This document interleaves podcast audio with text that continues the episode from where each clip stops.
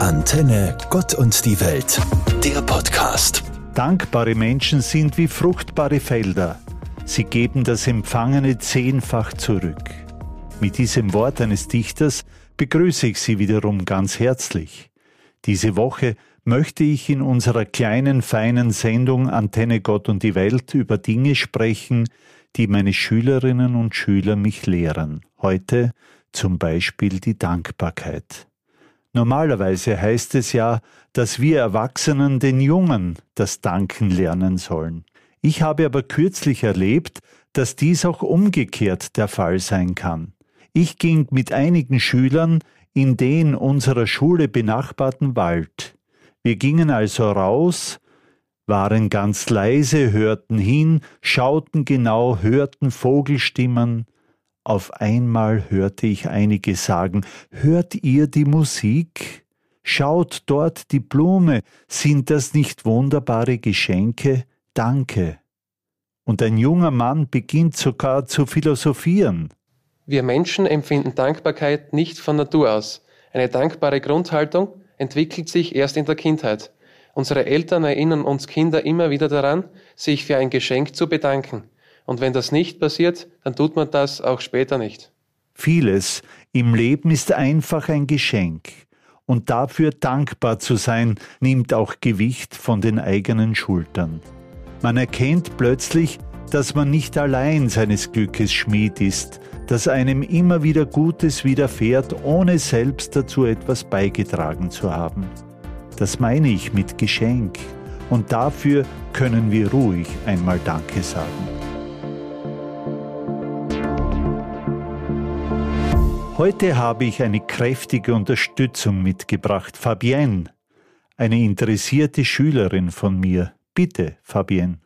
Als mich der Herr Drechsler gefragt hat, ob ich wieder bei einer Sendung mitwirken möchte, habe ich sofort zugesagt. Das Thema lautet, was ich von meinen Schülern lerne.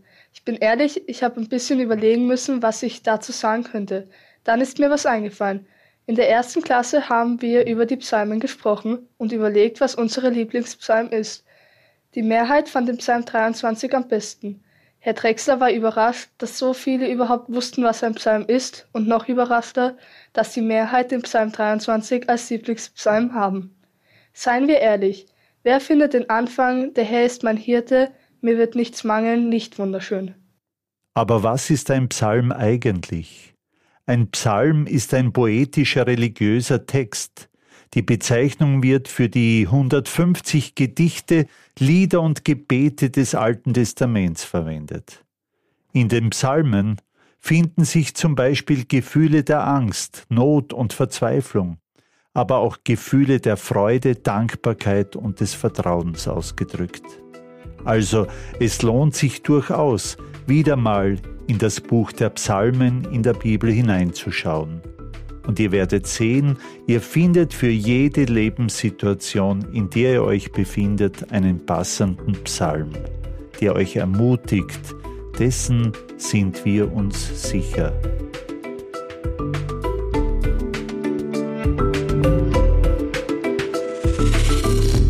Heute am 4. Oktober, am Gedenktag des heiligen Franz von Assisi, möchte ich ein Gebet an den Anfang meiner Gedanken stellen, das schöner und zugleich aktueller kaum sein kann. Herr, mache mich zu einem Werkzeug deines Friedens, dass ich liebe, wo man hasst, dass ich verzeihe, wo man beleidigt, dass ich verbinde, wo Streit ist, dass ich die Wahrheit sage, wo Irrtum ist, dass ich Glauben bringe, wo Zweifel droht, dass ich Hoffnung wecke, wo Verzweiflung quält, dass ich Liebe entzünde, wo Finsternis regiert, dass ich Freude bringe, wo der Kummer wohnt. Was mich auch wiederum meine Schülerinnen und Schüler lehren, die Sehnsucht nach Frieden. Was meint ihr damit? Doch Frieden hat für jeden eine andere Bedeutung, ob man sich nun versöhnen will oder verzeihen, einen Streit beenden oder einfach auseinandergehen.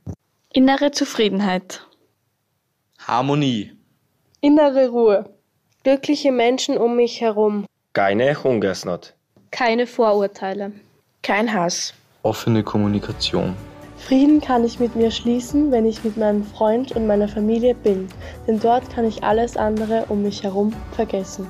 Das also verstehen meine Jugendlichen unter Frieden.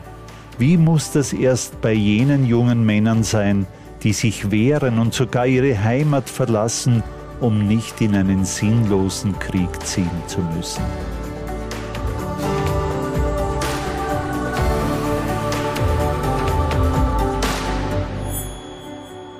Diese Geschichte hat mich beeindruckt.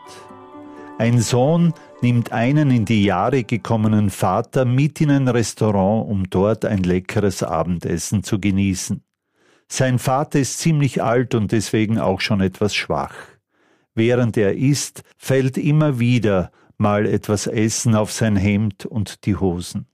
Die anderen Gäste starren den Mann mit vor Ekel verzerrten Gesichtern an, doch sein Sohn bleibt seelenruhig. Nachdem beide mit dem Essen fertig sind, geht der Sohn, dem das Ganze immer noch kein Stück peinlich ist, gemächlich mit seinem Vater zu den Toiletten.